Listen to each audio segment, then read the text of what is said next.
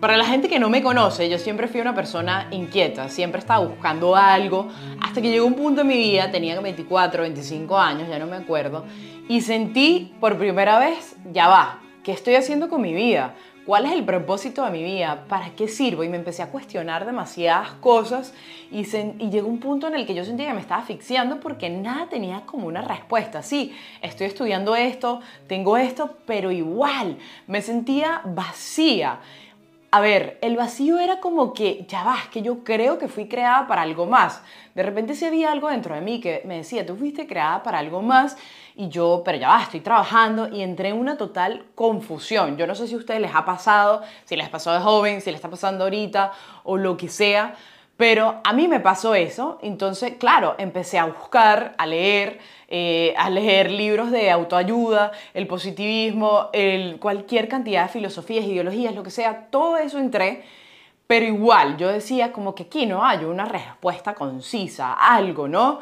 y me hablaban de la religión católica y todo esto, y Jesús, porque fue un colegio católico, pero, ah, como que muy chévere, pero eso, eso está como muy pasado de moda, eso es como para mi abuela, para la prehistoria, ¿sabes? Pero eso no es para mí. Era lo que yo decía, yo le decía a la gente, no vale, pero, o sea, si a ti te ayuda eso, buenísimo, pero eso no es para mí.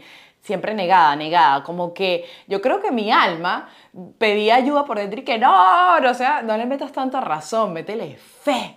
Y eso es lo que nos pasa hoy en día poca fe, mucha razón, muchas cosas y para nada nos lleva. Ojo, no estoy diciendo que no hay que investigar y leer, pero ajá, hay que combinar las dos, fe y razón. Pero no me quiero desviar del tema.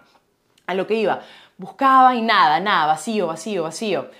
¿Qué pasa? Porque la gente dirá, ah, bueno, pero ahora pareces una, no sé, o sea, ¿en qué secta te metieron? Es que Irán a ti te lavaron el cerebro y ahora tú andas hablando esto. Lo que pasó es que cuando yo empiezo a caminar con el Señor, y lo tengo que decir así, fue como que por primera vez yo hubiese tocado tierra firme. Es como llevaba años caminando, buscando, y por primera vez sentí paz, sentí tranquilidad. Dije, hay algo aquí que yo no sé qué es, pero es como que esto es la verdad. No sé, una cosa hizo el Señor que me agarró y esto es la verdad. Y yo salgo de, ese retiro y salgo como una loca porque yo decía, ya, ¿y ahora qué? Y yo que hablé tan mal de todo esto, o sea, ¿qué me pasó? O sea, yo no entiendo, ¿será que estoy drogada? Porque yo, yo no sé. Y salgo de ahí y solo sé que mi corazón me decía, esta es la verdad.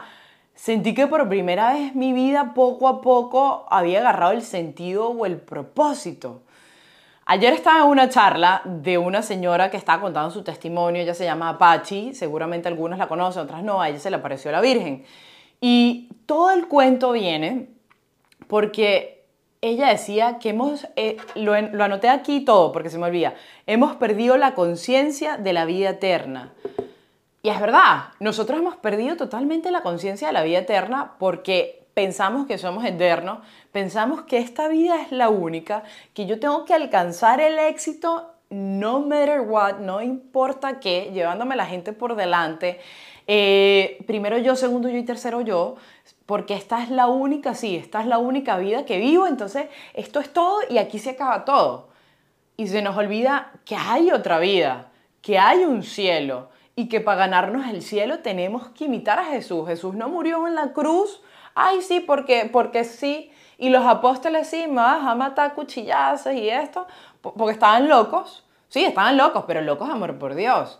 Es porque hay algo más. Lo que pasa, lo que pasa es que, así como me pasó a mí, yo no podía entender todo esto que si la vida eterna y la conciencia y Dios con sin el Espíritu Santo, yo no podía entender eso sin el Espíritu Santo, que es el que nos da la sabiduría para entender las cosas de Dios. Porque si lo escuchamos así como así, esta mujer está loca. Y eso es lo que yo decía, esta mujer está loca. Por eso es muy difícil o casi imposible entender las cosas de Dios con la mente humana. Hay que sacar esa mente humana y pedir al Espíritu Santo, que es la sabiduría de Dios que nos invada para poder entender las cosas de Dios. Cuando vemos todo esto, toda la vida, lo que estamos viviendo con los ojos de Dios, a través del Espíritu Santo, todo cobra otro sentido. Entiendes por qué el sufrimiento, entiendes por qué te pasan las cosas que te pasan, entiendes por qué estás aquí ahora viviendo esto. todo agarra otro sentido. Pero si no tenemos esa iluminación, ese Espíritu Santo y no nos acercamos, vemos el sufrimiento como la vaina más horrible del mundo. Sí, duele, claro que duele. Vemos todas las cosas como que ya eh, no llegué a ser el presidente de la empresa y nos vemos como un fracaso en vez de entender que quizás por ahí no es porque si llegas a ese nivel de éxito puedes perder tu alma en el egoísmo y en la soberbia. Cuando nos acercamos a Dios nos muestra el camino de una manera increíble, que es difícil, claro que es difícil porque le estamos dando la espalda al mundo. ¿Ustedes qué creen cuando yo tenía 26 años y yo estaba en una relación y yo le dije a esta persona, mira, es que hay que hacer castidad porque es que, no sé, mi, mi cuerpo no es mío, mi cuerpo es prestado, eso es de Dios.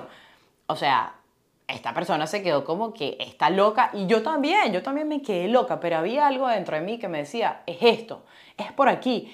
Y al final del día, aunque no lo crean, me da paz y me da tranquilidad. La paz no se compra con nada y todos estamos aquí. Cuando tú le preguntas a la, a la Miss Venezuela, ¿qué buscas? Paz y felicidad, todo el mundo. Pero ¿cómo la buscamos en el mundo? Porque en el mundo es, se va, es temporal, no es eterna. Entonces, hemos perdido esa conciencia de la vida eterna y hay que cercano. Flaca, tú dirás, qué fastidio escuchar esta chama.